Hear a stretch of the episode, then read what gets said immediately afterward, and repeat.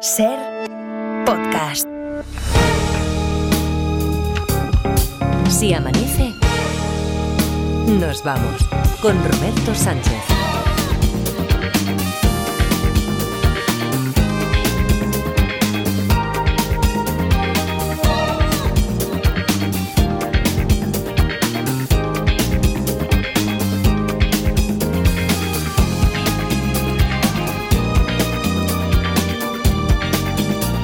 Las 5 y 6, 4 y 6 en Canarias, segunda hora de Si Amanece. Nos vamos aquí en la cadena a ser día histórico para este programa porque, a ver, los viejos del lugar lo sabrán. David Muñoz, ¿qué tal? Buenos días. Buenos está, días. Está ahí en Barcelona ya, David. Bueno, eh, tú también, Edgarita, que el, Sí. el maestro, el siempre recordado y nunca bien, lo suficientemente bien ponderado, el maestro Ripoll decía, yo, chavales, le tengo más miedo a salir con las manos por delante que con los pies por delante. Se refería a que llegara la policía y dijera, venga, pal talego, ¿sabes? Dice, yo si salgo con los pies por delante ya no me he enterado.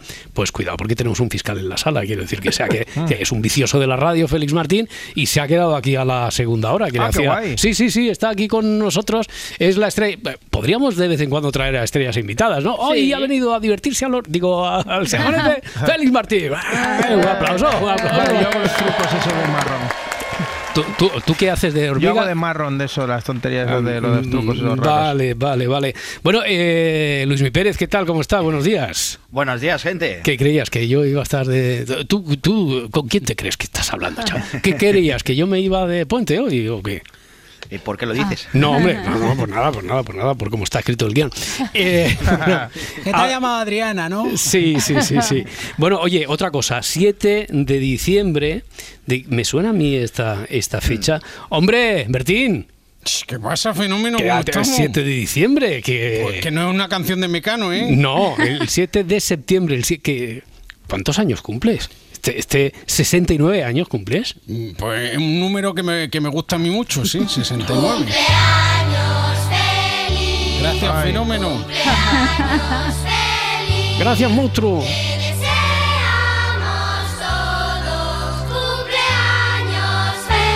Bueno, se suceden los acontecimientos en esta semana que es atípica y, y claro, como no es una, una semana normal, es semana guadiana, eso afecta mucho. Eso afecta muchísimo eh, a nuestro grabofonero Edgarita. Te, te Sí. veo alterado. Ya, ya no sé dónde iba, Roberto, porque hoy, hoy creo que es fiesta, hoy no, hoy no es fiesta, hoy mañana sí. Hoy no y mañana hoy- sí, eso es, sí, eso es. Hoy no, mañana sí.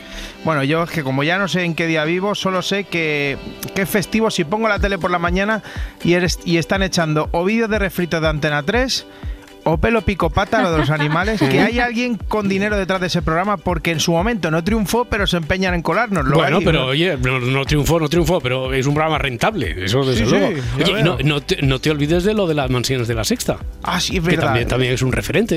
Es verdad, es verdad, que algunas ya están derruidas, ¿eh? que ya hay que, hay que poner nuevas. Que llegan ahí las cámaras y dice la señora, os voy a enseñar nuestra humilde morada. Digo, humilde en mi piso, señora, que tengo que tender dentro de casa. No, no una humilde morada con 6 hectáreas de terreno y, y 16 baños. Humilde morada yo que puedo poner la lavadora mientras estoy descomiendo. Pero bueno, con- que además están con los dos chiquillos vestidos iguales, un piscinote y encima dice, bueno, es que al final buscábamos algo asequible. Digo, asequible es un bocadillo de los monos eh, en el bar Don Quijote, no unos ventanales de 15 metros. No, pero señora. para, a ver, que todo, ya lo hemos dicho, todo es relativo. Para ella será asequible. Jurín. Jurín, asequible. Otra cosa que me está afectando de esta semana es lo de Juan Ortega Sí, y sí, Carmen sí, Oté, que ¿Tú, sabes, no tú sabes de qué va eso, Félix? ¿No sabes de qué Ni va eso? Bueno, a ver, te resumo. Te- te- es muy, muy, muy- hombre, pero a ver, Félix, eh, tú como fiscal tienes que estar en el mundo. Eh, y, eh, ¿Cómo no vas a saber lo del torero que, ¿cuánto? ¿Hora y media, dos horas Sí, antes de la boda? antes. Le dijo a la, a la chica Carmen Ote, le dijo que no, que, que no vamos. Primero, Eh, bueno, llamó, no, primero llamó a un párroco Ah, que bueno. había invitado a la boda y Sí. le dijo, oye, que no lo veo claro. Dijo el cura, pues no te cases. Claro. Y entonces él en, lugar, dijo, en lugar de convencerle, no, por favor, como hizo el mismo cura, por cierto, con Tamara, le dijo todo lo contrario. claro. Un pues sí, poco pues este patriarcado ahí. Ah, raro, ¿eh? ¿Eh? No ¿Cómo sé, no sé, no sé. Pero bueno, lo que te digo yo es que a mí me está afectando esta boda de, Sí, sí, de sí, Juan sí. Ortega y Carmen Ote, que no es una muchacha que haya estado en Operación Triunfo. No, se llama así de OT, apellido, ¿eh? no, es OTT y Ote, eso, vale, vale, Ote, vale, vale. Tenemos teatrillo. Hombre, ¿cuántos días? Tenemos- Echaba yo de menos. ¿Hay una representación buena? Sí, buenísima. A ver, a ver, ¿cómo es? Además, es que merece mucho la pena porque en fiesta eh, se pusieron todos en fila y una voz en off eh, simulando a un cura de las pelis americanas. Y además con mi frase favorita. Pero antes, si alguien tiene algo que decir, algo que decir, que lo diga ahora o calle para siempre. Calle. A ver si alguien dice algo. Yo tengo algo que decir. Adelante, Omar. Me adelanto porque, al parecer, podría haber ocurrido algo. Una Ay. persona del pasado del torero que nunca se fue del todo podría haber impedido la boda. Madre, madre mía, madre mía. ¿Cómo te queda, Roberto? Eh, Hechos ciertos, ¿eh? Una persona que quizá podría haber, Al tal vez, a lo mejor, quizá. Madre mía, qué contundencia en el periodismo. No, no, me quedo muerto, me quedo muerto, ¿Sí? pero, pero si decían que no había ninguna tercera persona. Pues no solo la hay, según fiesta, sino que igual se presentaba allí y liaba la estamos. Amenaza con aparecer el día del enlace y que salte todo por los aires. Y ante este temor, pues quizás el torero Quizás. se vio en la obligación de cancelarlo todo. Madre mía, madre mía, cómo me está flipando esta historia. Te digo que porque tengo a los colegas de puente, pero estoy frito por bajar a la plaza de mi barrio a tratar este tema, ¿eh? O no, sea, hombre, si necesitáramos voces autorizadas ante, ante algo tan complejo, pues ya está, ya sabemos. Ya, está. Ya ves si es complejo. Tanto que te digo que, que en Telecinco no hay comunicación entre No, programas. no, no, hay, hay mal rollo. Mm, ahí pasa algo, no se toleran o algo los de fiesta y socialité. Hay mamonillo rico ahí, ¿eh? Ya, Hay- ya, ya. Bueno, a ver, pero eh, esto lo dices tú, o hueles algo, tienes tus fuentes, te han dicho, eh, no sé en qué te basa, pero pinta que esto es una película de las tuyas, al A ver, principio. A ver, en un sitio están diciendo que va a venir una señora a parar la boda, a ponerse a gritar ahí, cancelado el pedido que Ortega es mío, ¿vale? Sí. Y un ratico antes... Atención socialiteros porque la periodista Pilar Vidal nos cuenta en exclusiva que la historia de amor entre Juan Ortega y Carmenote podría tener una segunda parte. Ah. Así que que los invitados no devuelvan sus trajes porque podrían volver a usarlos. Cuidado. A pesar de que el torero es noticia durante toda la semana por ser el novio a la fuga, el corazón de la cardióloga seguiría latiendo al compás del diestro. El corazón de la cardióloga seguiría la latiendo. Dice, a pesar de que han sido noticia durante toda la semana, aunque no se haya enterado el fiscal Félix Martín, tenía que haber dicho, ¿eh? Hombre, El por corazón favor. de la cardióloga dice, joder. Corazón de- A- Hablarse, copón, entre programas, corcholis, hablarse un poco. Yo no veo claro esto de, de la boda de nuevo. No ¿eh? veo, no, bueno, yo sí, por favor, una segunda oportunidad, como en una de mis telenovelas. Aquí lo importante es que triunfe el amor. Ya, Roberto. sí, sí, el amor, Boris, pero que han tenido que soltar 90.000 euros por los gastos de... Ah, Eso es otra cosa cuando dice, y se canceló la no boda. No, coño, se canceló la boda. Bueno, ¿Cómo pero, se va a eh, cancelar la no boda?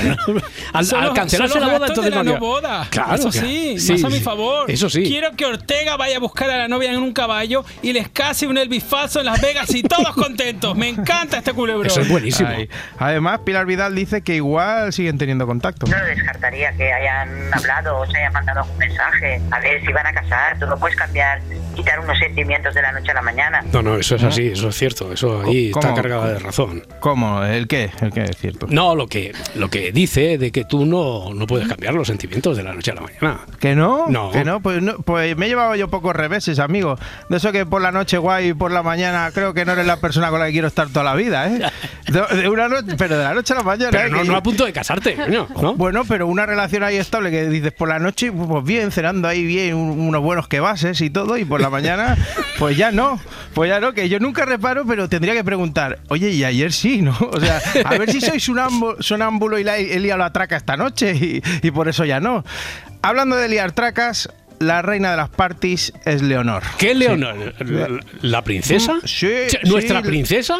La misma que fue investida hace poco con mayoría absoluta por los votos del Poder Judicial. esta cosa se, se lía, Edgar, se lía. Sí, Oh, sí. la así. coronación de esa, sí. Es- Sí. Eso, pues que Sí. resulta que ha llegado el desmelene. Pero como no todo tienen que ser compromisos profesionales, No. ha tenido tiempo para irse de fiesta. Y no una fiesta cualquiera.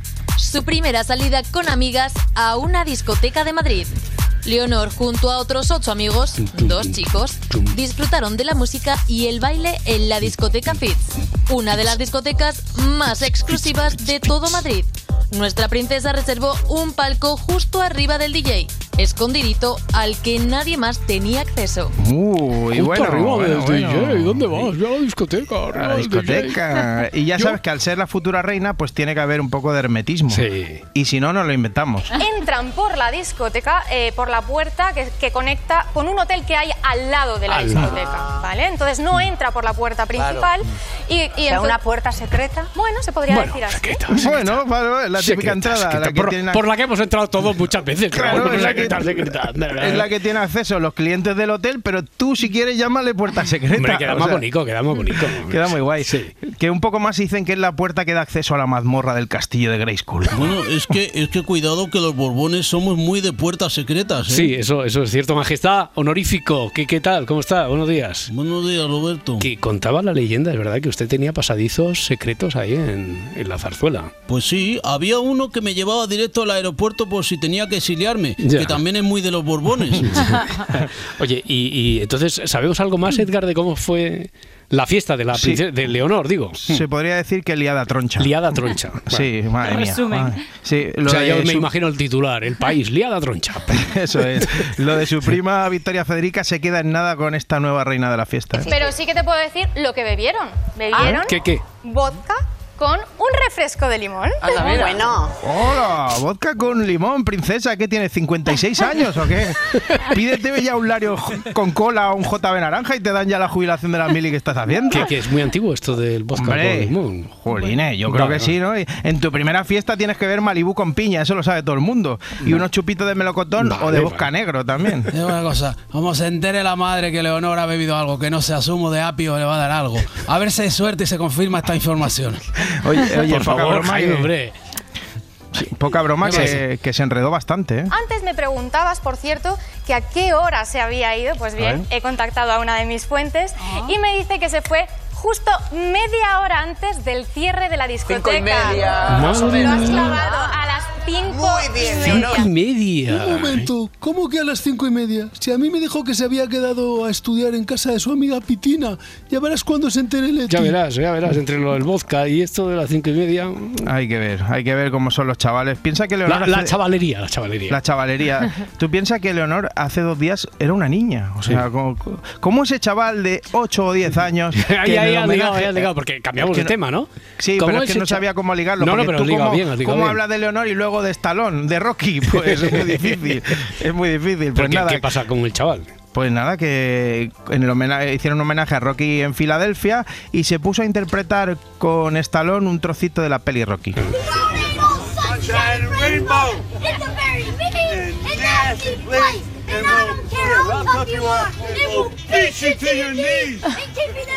Dios mío, no siento las piernas.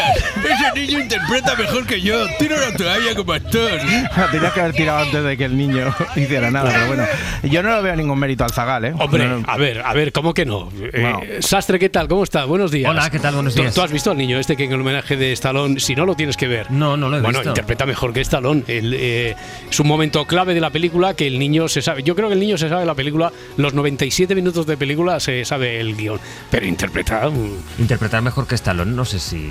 Sí, bueno, pero tiene mérito. vale, vale, tiene vale, tiene, vale, tiene, vale, tiene vale. mérito, tiene mérito. Oye, Bueno, ¿qué- tenéis qué te- puesto esquí aquí en la te- tenemos puesto un poco de todo. Pero, sí. ¿Qué es Eh, esto? Aquí el señor fiscal, Félix Martín. Hola, feliz, ¿qué tal? Encantado, Sastre, aquí encantado. unos amigos. ¿Qué tal? Para que veas que No, muy bien. Oye, para ser puente la mesa llena, ¿eh? No, un ambiente ecléctico. Exacto. Ecléctico, de todo un poco. sí, Y, sí. A ver, supéralo eso a partir de las 6. No, no, ya te digo que no, lo, poder superar. Voy a aspirar a empatarlo. A partir de las 6 de la mañana, la actualidad del día que sigue girando básicamente sobre dos asuntos. Uno es toda la controversia todavía en España sobre los ecos de las declaraciones en el aniversario de la Constitución ayer en el Congreso. Parece que van a verse antes de que acabe el año Feijóo y Sánchez. Ahora, que salga de ahí algo más que un café y unas pastas, pues eso, eso está por ver. Pero ayer estaban bajo el mismo techo y nada, ni, nada, ni- nada. Ni un guiñito así Nada, de lejos. Nada de nada. Se hablaron a través de declaraciones interpuestas. Suerte de los periodistas. Luego dicen de nosotros. Luego, luego matando al mensajero. Ay, señor. Bueno, también están los ecos de la crisis entre Podemos y Sumar. De todo ello hablaremos en el abierto. Y el otro gran asunto que nos llevará de nuevo a Oriente Próximo es la guerra de la que hoy se cumplen dos meses de los atentados terroristas de Hamas. Fue un día 7 como hoy. A partir de las 10, hoy tenemos ministros. Luego viene el profesor Ocaña a hablarnos de las películas que en Mm. realidad llegaron ayer a la cartelera, porque Sí, al sí, por el puente se adelantaron. Y Ainhoa Aguirregoitia, con algo sobre las salsas, creo. Algo Hoy- de salsas. Algo, algo de salsas. Hoy se salsea en el hoy por hoy. Bueno, Mm. todo esto y mucho más. Vale, vale, Y pero- cambiaré, cambiaré las teles, ya te Sí, lo digo, porque ya, me ya. distrae mucho la natación y el esquí. Entonces, si lo tengo puesto, eh, cuando hablen los tertulianos, mi cabeza estará en otra parte. Ya, es una tentación, Sí. pero nosotros que arriesgamos. Nos sí. gusta arriesgar. Venga, Sí. Sastre, que vaya muy bien. Adiós, buen Un día, chao. Hasta ahora. Entonces, ¿qué me decías, Edgarita? Que, que- Hoy se salsea, ¿eh? Como hoy, dicen hoy mis se amigos salsea. divorciados, ¿eh? Cuando, cuando van al local, este, ¿cómo se llama allí en Barcelona, al final del Gran Vía de las Corts? Ellos Allí- ellos van al mojito, creo que se llama. No, no, bueno, antes no se llamaba mojitos, pero bueno, sí, sí. Hoy se salsea, dicen tus amigos. Oye, que lo del niño este imitando, haciendo de Rocky, a ti, ¿te, te parece que no tiene mérito? Entonces, bueno, ¿cómo? porque Hombre. hacer de Rocky emotivo pues no tiene mucho mérito. Tenía que haber hecho del cuñado Poli, que en Gloria esté. Y de maldita sea Rocky, eres un jodido perdedor, jamás podrás satisfacer a mi hermana. ¿Te acuerdas, no? De, de sí, Poli. oye, en, la- en el próximo homenaje a Stallone te van a llevar a ti, ¿eh? También, también. Eh, pero bueno, sí, al fin y al cabo, pues es un niño. O una niña. Porque ahora en invierno, con tanto gorro, tanta bufanda, tantas capas, puede haber confusión como le pasó a esta compi de la TPA de Asturias. Mira qué neno tenemos por aquí. Este, yo creo que para el próximo año el encendido va a correr a cargo de este niño tan guapo. ¿Cómo se llama? Ana. Pues nada, nada, que ha metido la pata. Y, A no y ser eso, que el- y eso fastidia, eso Hombre, fastidia. a lo mejor el chiquillo se llama Anastasio y le llaman Ana. O sea que también puede ser. Es que hay que vestirla de rosa a la, a la niña y de A la afuera a los niños. Eso es. Ese, ese fue un sino toda mi infancia. O sea, yo no sé cómo me vestía mi madre, que todo el mundo me decía, qué niña más bonita. Y Oye, Roberto. eso, eso- dime, dime, dime. ¿tú, tú, ¿Tú qué chorizas en los hoteles cuando vas a de por ahí? ¿Yo? Sí, que aunque tengas un fiscal delante, dilo. es que esto estaba previsto cuando no iba a estar el fiscal. Claro, claro. Bueno, Ah, oye, no, no, yo nada, yo, o sea, si me hiciera o me hiciera falta algo, yo me lo compro. Hmm. Hombre, Ya. a ver, alguna vez sin querer, sin Sí. que, que después lo he visto ahí en el neceser, un televi- digo, un, un televisor, un jabón, un jabón, Sí. una pastilla de jabón. Ent- Entonces eres de los míos. Si necesitas algo, lo compras. ¿Qué necesidad hay de hacer eso, de llevarse algo o de beberse las botellicas del minibar, rellenarlas con agua y cerrarlas bien para que no se den cuenta? Ahora, Eso- ahora ya tienes que ir a un hotel muy bueno para que haya algo en el minibar, ¿eh? Porque Sí, ahora pero ya... aún, aún hay botellicas de esas pequeñas de, de vodka por si viene alguna princesa. Pero es- eso sería terrible, ¿eh? Pero bueno, aún hay gente peor. Pues el albornoz yo creo que es lo que más, más mola. Molan también las toallas y las perchas. Son los tres caprichos tangados de algunos clientes. También se llevaron una vez una, una almohada. La almohada y aunque no se lo crean hasta el colchón, casi el 7% de los hoteles dice que sí, que eso ha pasado, pero hay más. La tele.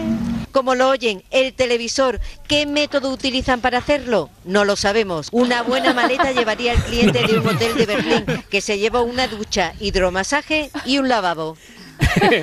¿Qué método utilizan para eso? No lo No sabemos, ni lo imaginamos. ¿Tú te has encontrado en tu carrera con algún caso de estos? Feliz de llevarse un colchón, eh, No. la, la- la bañera de hidromasaje, una tele de plasma. No. Eh, a, a- a que lo mío ya ha prescrito, Félix, lo de la pastilla de jabón, vale. Bueno. Bu- buenos días por alusiones. Hombre, Lorenzo Osvan, ¿cuánto tiempo? ¿Qué tal? Buenos días. Pues me parece que, que hace mucho tiempo. Sí. Pues sabes que como multimillonario soy un hombre muy ocupado. Recuerda que tengo varias cadenas hoteleras, Roberto. Ya, entonces, a ver, sí, por alusiones, ¿a usted, ¿a usted le roban también en sus hoteles? Que si me roban, solo el último año he tenido pérdidas por valor de 3.000 millones de euros, que tampoco es dinero. 3.000 millones de euros, que tampoco es dinero. Sin ir más lejos, me por poner unos cuadros carísimos en la Royal Suite del Lorenzo's Spa and Resort. Un Pikachu, un, Van- un Van Gogh y un Francisco de Boya. No, pero a ver. Eh, ahí se dan con la otra vez. Eso suena a falsificación total. Esos nombres no. No jodas, pues Sí. me los cobraron a precio de oro, 50 millones cada uno, que tampoco es dinero. Yo es que siempre he sido un poco un membrillo, membrillo dentro de Dentro un de un orden. orden. A lo que iba, me robaron los tres, la señorita Sapiñón, los parasoles y la baja desnuda. 150 millones que perdí con la tontería.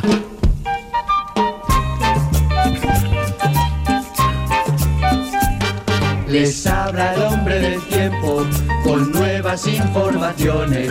Tendremos chubasco y viento en varias de las regiones. El cielo estará nublado y habrá nieve en las montañas. ¡Adrián! Ay, Luis Viestalón, sigue usted por ahí, ¿verdad, meteorólogo? Sí, sí. Eh, para hoy. No siente las piernas. Lo que queda de él. ni la voz. Para hoy, en mitad del puente, 7 de diciembre, eh, parece que se va a ir extendiendo la lluvia y las nubes, pero al Mediterráneo y a Canarias va a llegar ahí muy, muy poca agua. Eh, ambiente suave pese a las nubes, eso sí, especialmente en las costas.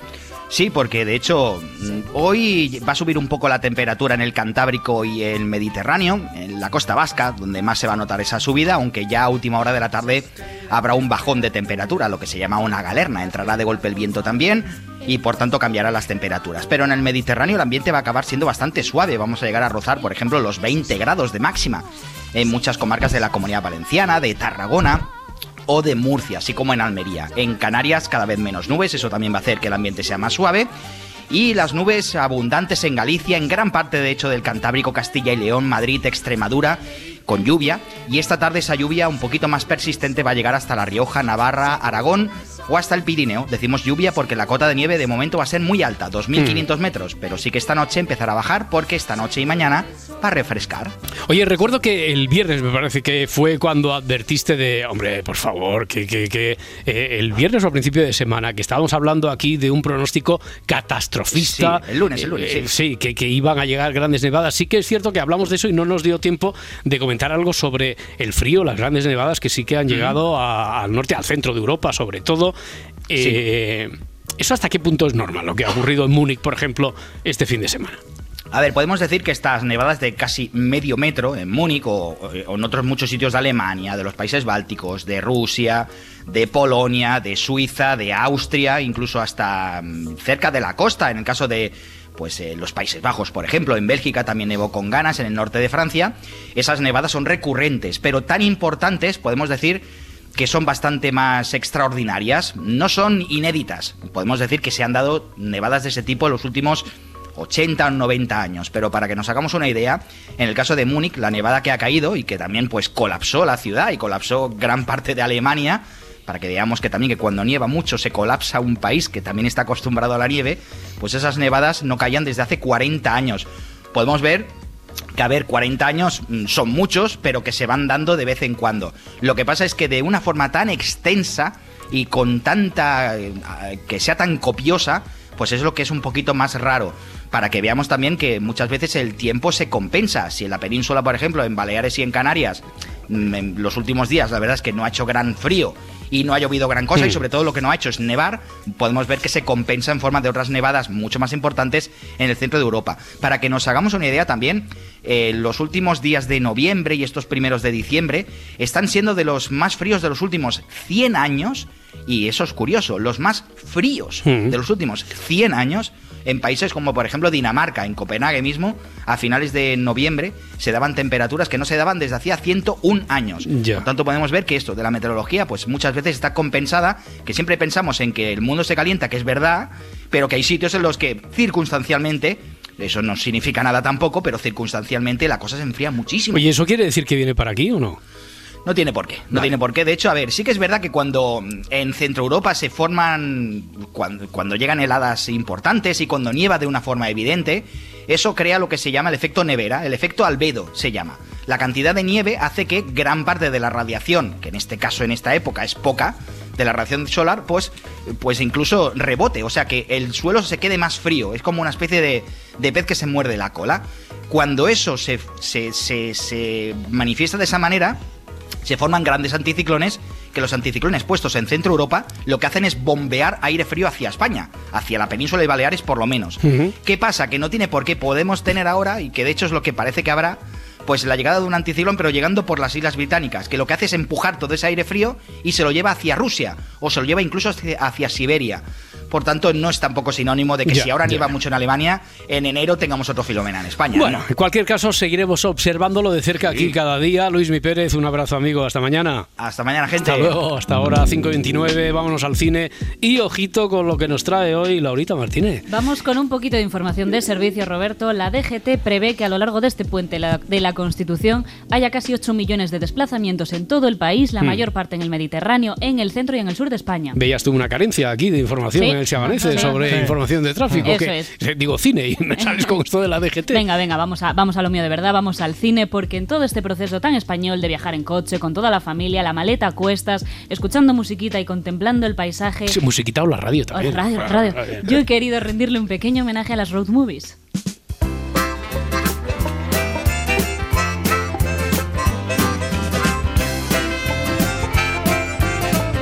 Además con este tío que le encanta a Bollero. Sí, mira. Sí, sí, sí. El tío rano de cojones, pero si tiene algo, mm, me fascina. Lo imitas muy bien, ¿eh, Roberto? Ha sido muchos años.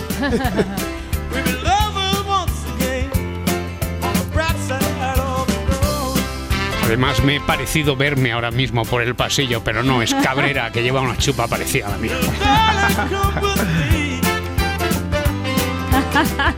¿Sí o no? Te sale bien. Sí, sí, no, no, digo que es que es exacto. es- parecía, ¿verdad? Una sombra.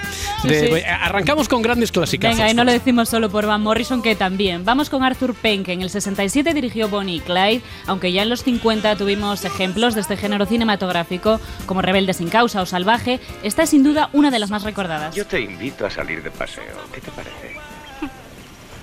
De todas formas, he de ir a trabajar. ¿A trabajar? Sí. ¿En qué trabajas? ¿A ti qué te importa? Apuesto a que haces cine. ¿Eres modista? no. ¿Doncella? Oye, tú, ¿por quién me tomas? Camarera. La película se centraba en la historia de una pareja, una pareja de villanos que recorrían Estados Unidos en plena Gran Depresión, dejando tras de sí una lista de, de delitos y muertes. Y además de saltar bancos, entre otras cosas, también intentaban empatizar con los más humildes, pero también burlarse de la autoridad. La cinta ganó dos premios Oscar. Dile que se vaya. No puedo, es la esposa de Book. Pues que se vayan los dos. ¿Por qué? ¿Qué es lo que te pasa? Ella tiene la culpa. No, no es más que una torpe, estúpida, ignorante aldeana. Dentro de la cabeza ¿Usted te no tiene nada. superior? ¿Te crees de una clase especial? En Dallas verás más que una camarera que pasaba su tiempo libre saliendo con camioneros. ¡Basta! ¡Oh! ¡El gran Clyde Barrow! Eres igual que tu hermano. ¿Ah, sí? Ignorante, zafio, patán.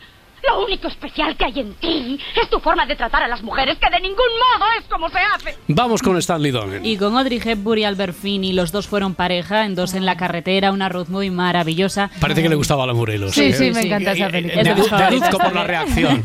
Bueno, pues en esta película somos testigos de las vivencias y los recuerdos de un matrimonio a lo largo de 10 años en sus viajes por Francia. Guapa, está visto que los dos juntos no nos llevan. No tenemos suerte. Con que aquí nos separamos. Tú sigue tu camino, yo seguiré el mío y veremos quién llega antes donde sea. ¿De acuerdo? Si volvemos a vernos, bien. Si no, felices vacaciones. No te enfades, pero... Tienes trabajo. Exacto. Además de la estética de la película, con esos coches tan característicos de los años 50 y ese vestuario con el que la actriz protagonista vistió algunos de los mejores looks de toda su carrera, la historia refleja el desgaste de una pareja con todas sus infidelidades y vicisitudes para tomar la decisión del millón, continuar juntos o separar sus caminos. ¿Tú sabes lo que es el matrimonio? Dímelo tú, a ver si estamos de acuerdo. El matrimonio es cuando la mujer le dice al hombre que se quite la ropa. ¿Sabes por qué se lo dice? Porque quiere llevarla al tinte. Bueno, eh, y después de ese chiste tipo arévalo, eh, Sí, de- de este- y de este matrimonio pasamos a una de las parejas cinematográficas más celebradas de todos los tiempos. ¿eh? Ellas son Thelma y Louise, Susan Sarandon y Gina Davis, dos heroínas sobrevolando el cañón de Colorado juntas de la mano en contra de un mundo patriarcal dirigidas por Ridley Scott en el 91 y protagonistas de una de las películas más aclamadas de aquella década de los 90 con algunas de las secuencias también más memorables para toda una generación de espectadores, galardonada con el Oscar a Mejor Guión Original. ¿El teléfono intervenido? ¿Pero qué estás diciendo? Homicidio en primer grado y atraco a mano armada. ¿En primer grado? Ah. ¿Y si alegamos legítima defensa? Imposible, salimos huyendo, nos escapamos. Sí, pero ellos no lo saben. Solo estábamos tú y yo. Diré que me violó y tuviste que dispararle. Es casi la verdad. No sirve. ¿Por qué no? Porque no existe ninguna prueba. No podemos demostrarlo. Seguramente Ya ni siquiera podríamos demostrar que te toca. De los 2000, y pensando en este género, muchos nos acordamos de la pequeña Miss Sunshine. Un viaje divertido y entrañable de la mano de una familia disfuncional que acompaña a la protagonista en su particular periplo a un concurso de belleza infantil. La película habla de la institución familiar, de la persecución del gran sueño americano y, por supuesto, de los cánones de belleza. ¿Y qué te pasó allí? Frank, no le des cuerda tú. ¿Qué, ¿Qué pasó? Te lo diré. Yo les pagaba. Ellos cobraban. Podía hacer lo que me saliera de los huevos. Empezó a esnifar heroína. ¿Empezaste a esnifar heroína? Soy viejo. Eso te mata. ¿Crees que soy idiota? Y tú no te acerques a eso. Si eres joven, no debes tocarlo ni loco. ¿Y tú sí? Yo ya soy viejo. A mi edad estás loco si no lo haces. El cine iraní, por cierto, también tuvo su peculiar pequeña Miss Sunshine, ¿no? Llamada Hit the Road. Y este fue el paralelismo que hizo la prensa especializada al comparar estas dos películas. La iraní está dirigida por Pana Panahi, que es el hijo de Jafar Panahi, un cineasta encarcelado por el régimen iraní, del que hemos hablado aquí hace unos meses, que ha estado, por cierto, en la cárcel hasta hace muy poco. Al igual que su padre, Panahi reflexiona sobre la política y el malestar social de su país en esta historia. Cinturón, freno de mano, embrague, cambio de marchas. ¡Adelante! Perdimos la casa y mi coche para que él se pueda ir. Cuando salga del país, comprará una casa y volveremos a reunirnos por fin. Vamos a finalizar con nuestra ración de cine español correspondiente. Y ¿no? con una de las más bonitas, David Trueba nos regaló este peliculón protagonizado por Javier Cámara en un viaje en coche. Vivir es fácil con los ojos cerrados. En realidad este viaje luego por los Beatles. Va a conocer a Lennon. ¿En serio? Sí. Voy a hablar con él. Nah, un ratejo. Está en Almería rodando. Sí. En realidad voy a reñirle. Pero te dejarán verle. Lo tendrán muy protegido. ¿Y qué harías tú con todas las histéricas esas si se quitan hasta la ropa interior y se la tiran en el escenario? El mérito de Trueba siempre está en construir historias sencillas y conmovedoras, sin grandes artificios ni giros dramáticos, pero que perduran en nuestro recuerdo durante mucho tiempo. Y precisamente sobre eso, sobre el recuerdo, pero también sobre el olvido, se construye esta historia. El protagonista es Antonio, un profesor de la España del 66, fanático de los Beatles, que se va a Almería para conocer a su ídolo, a John Lennon. Te lo digo por experiencia. Para entender a las mujeres lo mejor es renunciar a entenderlas. Vete tú a saber lo que quieren. Ahí me tienes a mí, con un corazón que no me cabe en la camisa y más solo que la una. Bueno, pues gracias a este papel tan bonito, pues Javier Cámara ganó el Goya a Mejor Actor Protagonista. Y dicho lo cual, ¿dónde podemos ver estas películas, Laura? Dos en la carretera, Telma y Luis y Hit the Road están en filming y Pequeña Miss Sunshine y Vivir es fácil con los ojos cerrados las podéis ver en Disney Plus. Si amanece, nos vamos. Con Roberto Sánchez. 5 y 37, 4 y 37 en Canarias, momento del repaso a la prensa con Adriana Mourelo. Sánchez ofrecerá otra vía a Feijó para desbloquear el Consejo General del Poder Judicial. Cuenta el país que Pedro Sánchez citará antes de Navidad a Feijó en un intento de desbloquear la renovación del Consejo. El presidente del Gobierno. Que haga suyo ese refrán español que dice, antes de la devoción es la obligación. Y si uno quiere mostrar esa devoción por la Constitución, lo que tiene que hacer es cumplir con su obligación. Y su obligación es renovar el Consejo General de Poder Judicial. Yo tiendo la mano al jefe de la oposición, al principal partido de la oposición. Estaremos haciendo política de Estado y sobre todo estaremos sirviendo a nuestros ciudadanos. El Partido Popular se muestra muy escéptico sobre la posibilidad de un acuerdo. Feijó contraataca a Sánchez, es el titular de ABC que añade que el líder del PP aceptará reunirse con el presidente. Alberto Núñez Feijó. Nuestro proyecto es muy claro. Nuestro proyecto es garantizar la independencia del Poder Judicial. El proyecto del Gobierno es controlar el Poder Judicial. Espero que el Gobierno vaya cambiando su postura porque defender la independencia del Poder Judicial es lo que defiende la Constitución. Y en el mundo Moncloa da por perdido el pacto del Consejo General del Poder Judicial antes de las europeas. Sánchez citará a Feijo para buscar un acuerdo, pero el gobierno asume que la amnistía lo hace inviable. Esto es lo que leemos en la portada de este periódico. Los ciudadanos protagonizan el Día de la Constitución. El Congreso celebró ayer el aniversario con la participación de ciudadanos que, ante las autoridades congregadas en el Salón de los Pasos Perdidos, leyeron diferentes artículos de la ley fundamental, cuenta el país en portada. El titular de ABC, el plan de Armengol para modificar la Constitución. En su discurso institucional, la presidenta del Congreso habló directamente de algunos retoques que, según ella, necesita la Carta Magna, como por ejemplo el artículo 49. Me gustaría detenerme a defender la urgente reforma de un artículo concreto el artículo 49, para que en nuestro texto fundacional las personas con discapacidad sean tratadas como corresponda y desaparezca de una vez el ofensivo término disminuido, tal y como reclama el Comité Español de Representantes de Personas con Discapacidad. Un día de la Constitución a la medida del PSOE. Es el titular del mundo. Armengol volvió a hacer suyo el discurso del PSOE, cuenta este periódico. Además, este diario muestra una foto de la actuación de María Berasarte interpretando a Serrat y a Aute. El presidente y el líder del Partido Popular evitan saludarse en un tenso aniversario de la Constitución. Marcado, dice la vanguardia, por la polémica en torno a la ley de amnistía.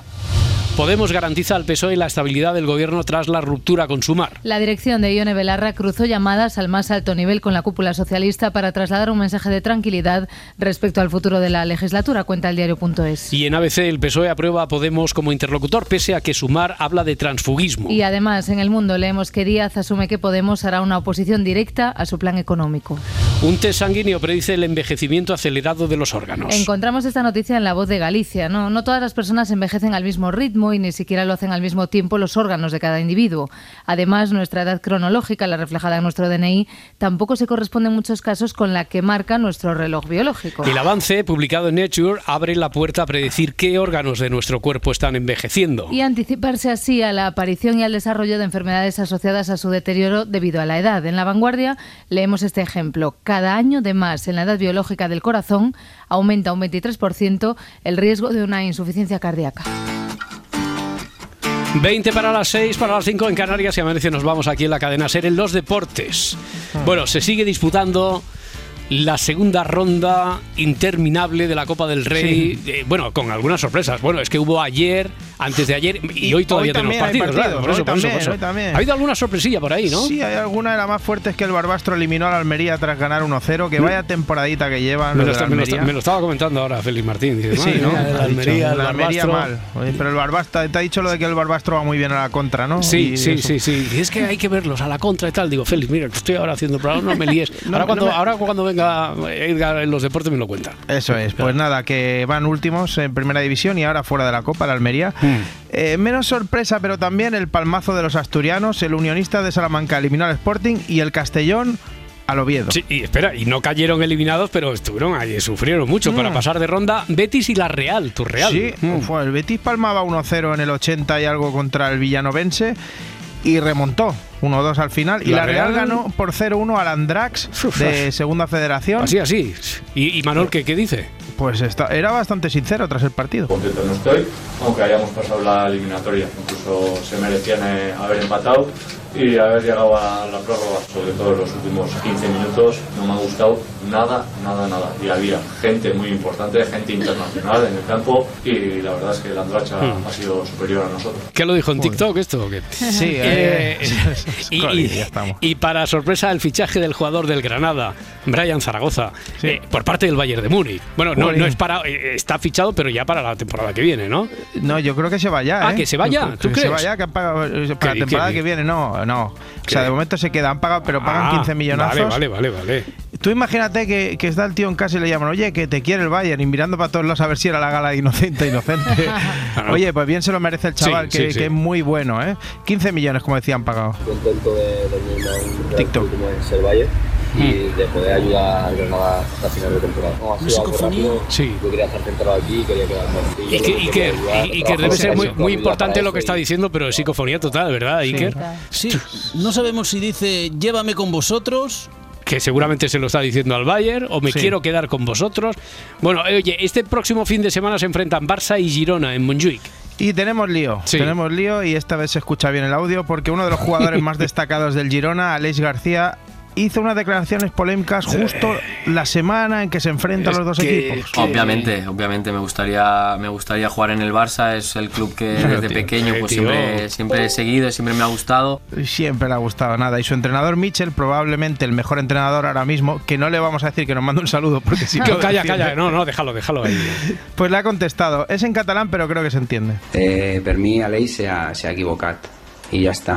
I jo espero que en Girona, a poc a poc, eh, la gent eh, sigui del, del Girona només.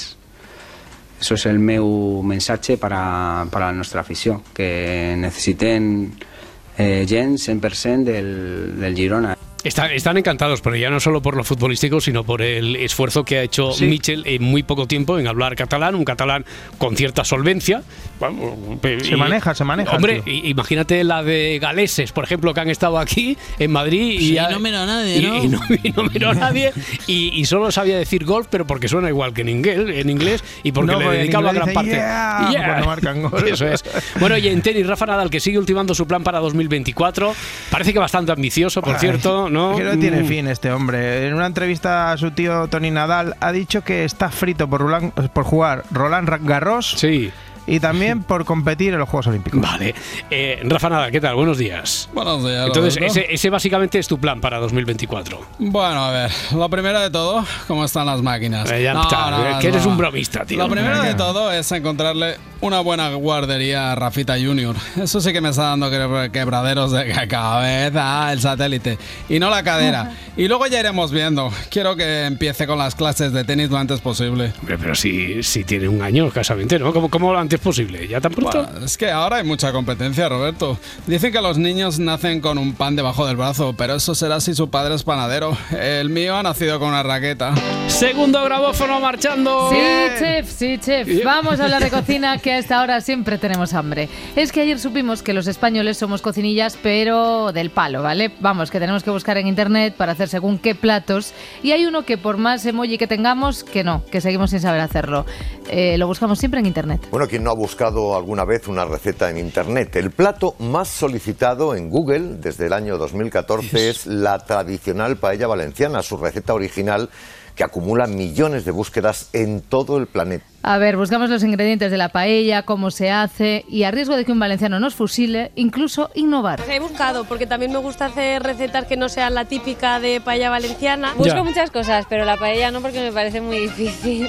Difícil, pero es la receta más buscada 3.700.000 veces. Se pidió consejo en las redes. En las redes. No, a ver, ¿cómo que esta receta es difícil? Hombre, Adrián. Una paella para un pampella. Y entonces, el aire de zanahoria con leche amarga de coco que hacíamos en el bulli, ¿qué era? Hombre, ¿Qué era? a ver, ¿qué Ferran, era? Ferran, Ferran, eh, espera, no, no, no te estarás inventando ese plato como hace siempre, ¿no? No, no, este de verdad es que lo he buscado en Google. Vale, vale. Más que nada porque hace siglos que no lo preparo para un pamparo. Queridos amigos. ¿Qué pasa, Carlos? Querida familia.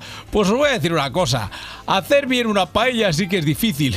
Pero con mi caldo casero, Bueno. ballena blanca, le queda bien hasta a mi amiga Carmen Machi. Oye, tú, Carmen Machi, que se ha entendido que, que no aproveches para colarnos publicidad, Carlos. Que no es publicidad, que es la verdad. Las paellas son como la firma, nunca te salen dos exactamente iguales. Y yo soy partidario de ponerle lo que uno tenga en casa. No. Que parece que solo vale la receta de los valencianos, a los que les tengo mucho cariño. Pero no hay nada malo de echarle chorizo y morcillo a Ye- una eh, paella. cuidado, cuidado, cuidado, cuidado. Ahí eso no pasa, eso por ahí no pasa, ¿eh? Que, cuidado, Carlos, que hay gente muy susceptible con este tema, muy, muy, muy payeros, especialmente en la zona de la zona de Valencia, en la zona del Levante. Por Sí. supuesto, Roberto, una cosa es una paella y otra es un arroz con cosas para espantosas. Exacto. Bueno, lo que se cocinó ayer en el Congreso de los Diputados fue un homenaje a la Constitución, pero solo nos quisimos comer a Pablo. Los padres deben prestar asistencia de todo orden a los hijos habidos dentro o fuera del matrimonio durante su minoría de edad y en los demás casos en el que legalmente proceda. Agradecidos a Pablo por Ahí haber sorbido ese moco y no habérselo comido, ¿eh? la verdad. Yo, yo le estoy llamando Pablo, pero en realidad... Don Pablo Don Pablo. Ruiz Moreno, alumno de segundo de primaria. Don Pablo, Pablo Pablete. Dará lectura al artículo 39. Bueno, que os digo una cosa, deberían haber dejado a don Pablo hablar todo el rato y nos hubiéramos Don Pablo evitado nos hubiéramos evitado así el trajín con la palabra constitución de los adultos. Cuando en un país los ciudadanos no somos iguales y cuando en un país se ataca la separación de poderes, en ese país no hay constitución. Los mocos de pavo. La constitución de la concordia es la que nos une ante el mínimo intento de alterar la convivencia. Yo nunca he deseado el mal a nadie. La Constitución española no pertenece a ningún partido político. Todos y todas cabemos y es de todos y de todas. Es que es para reflexionar, ¿eh? Y como es para reflexionar, pues Miquel Roca es uno de los siete padres de la Constitución y hartito de estos dimes y diretes soltó esto. Cuando nos sentamos a hacer la Constitución, en esta mesa, pues yo tenía delante a don Manuel Fraga. Para mí, ver a don Manuel Fraga era, era decirme, decir, ¿eh? Lo voy a tirar más, ¿eh? pero ahora de entrada decir que era decir cuándo me va a detener. Eh, esta era mi vida, ¿eh? ¿cuándo me va a detener? Y eh, luego yo lloré su muerte. Total, que Roca cree que igual deberían darle una pensada a todo lo que está pasando. Aquello que en un momento muy difícil fuimos capaces de hacer, ahora podría ayudarles a pensar que también son capaces de resolverlo de ahora. Eh, que sí, eh, que tenemos peña que resuelve lo de ahora. Que tenemos Políticos, peña, que ten- digo. Miquel, que ten- que que tenemos, peña que aquí, tenemos. sí. Por ejemplo, que no llegas a acuerdos, pues te piras, arreglado. Y alegría, ¿eh? Sobre todo, alegría, bien arriba, siempre. Bueno, al- estoy bastante contento. Ah, vale, Eh, tío.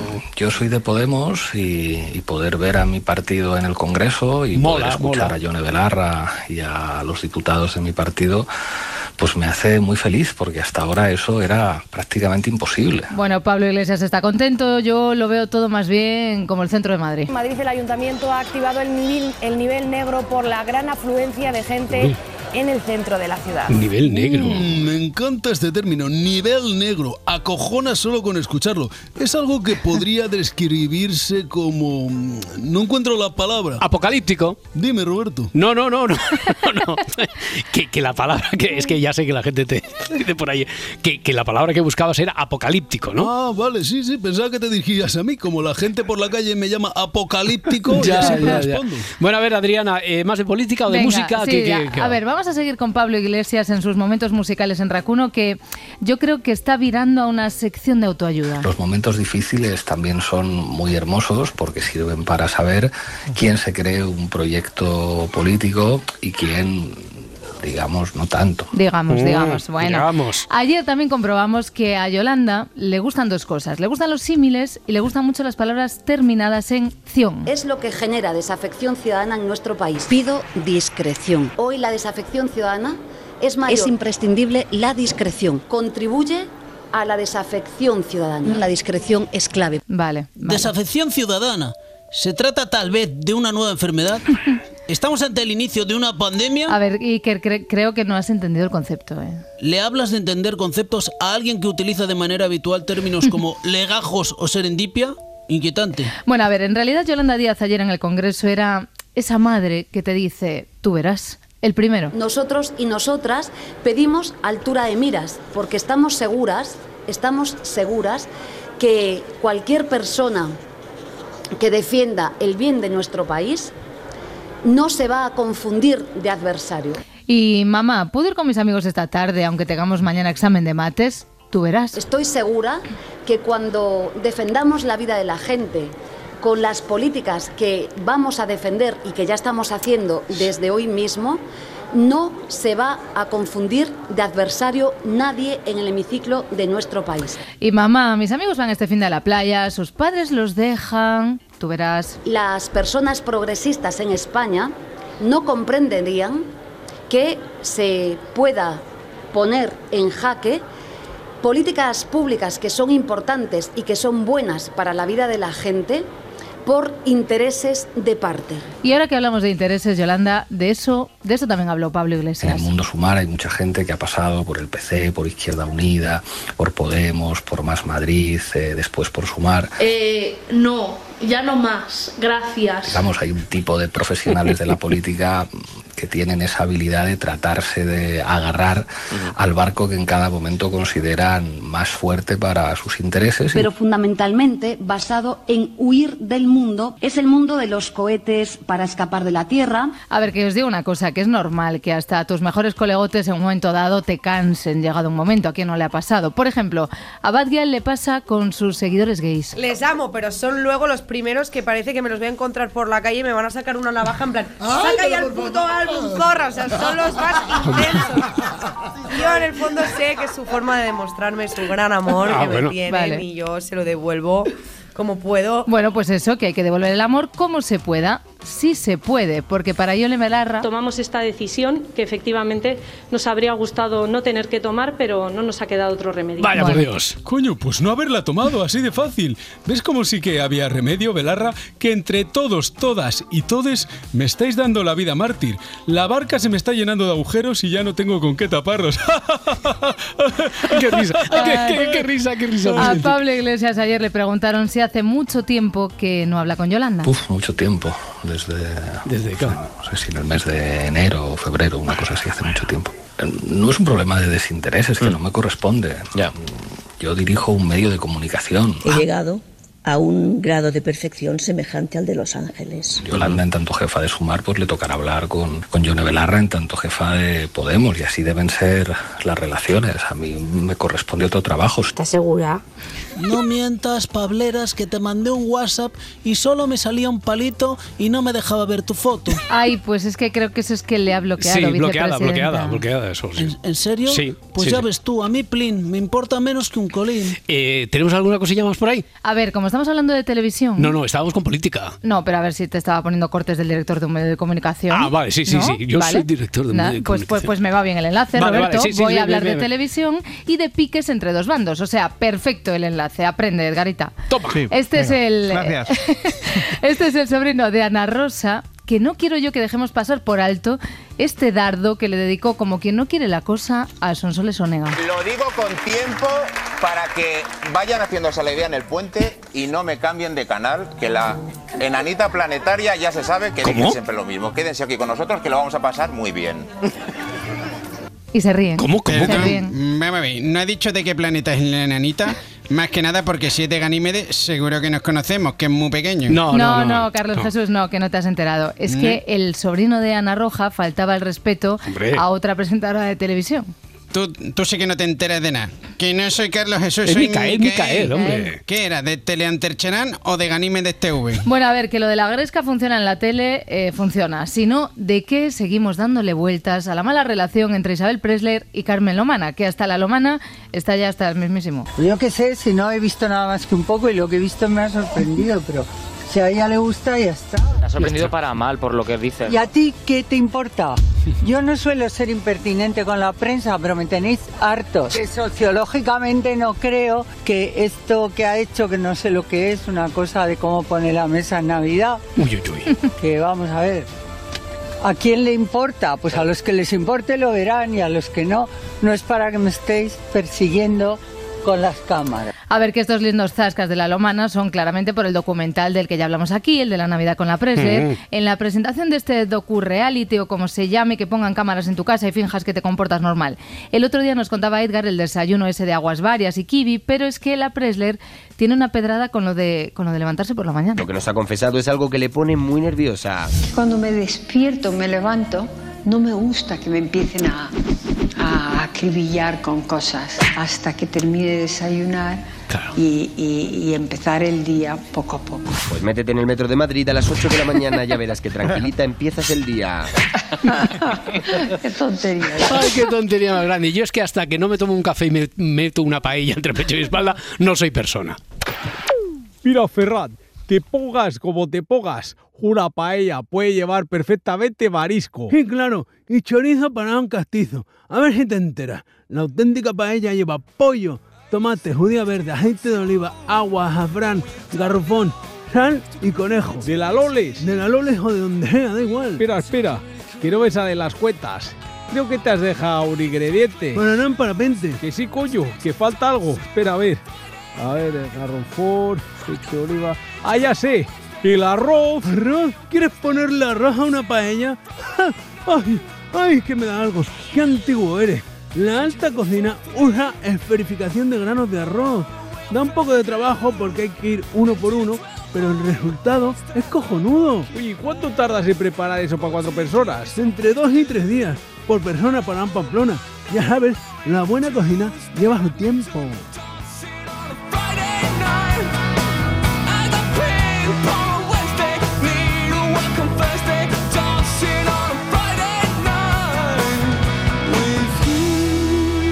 Si amanece, nos vamos. Podemos ha tomado una decisión difícil para cumplir con el mandato que nos pide la gente que cree en Podemos. Les amo, pero son luego los primeros que parece que me los voy a encontrar por la calle y me van a sacar una navaja. Efectivamente, no nos ha quedado otro remedio. Yo en el fondo sé que es su forma de demostrarme su gran amor que me tienen. Pues no era algo fácil de, fácil de tragar. Yo se lo devuelvo como puedo. Pues me hace muy feliz.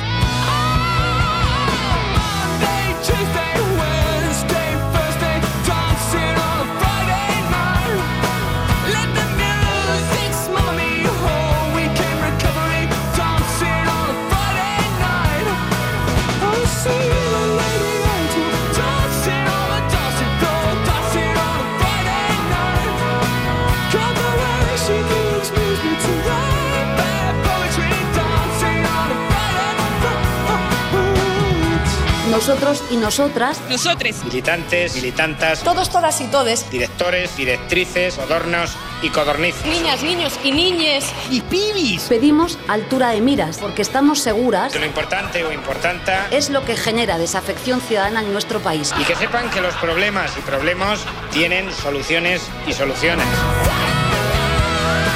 Creo que es evidente quién, quién vetó a Irene Montero. Estoy segura que Rafa Mora. Bikini. Si amanece, nos vamos. Con Roberto Sánchez. Cuando en un país los ciudadanos no somos iguales y cuando en un país se ataca la separación de poderes, en ese país no hay constitución. Los mocos de pavo. Cadena Ser. Para no perderte ningún episodio, síguenos en la aplicación o la web de la SER, Podium Podcast o tu plataforma de audio favorita.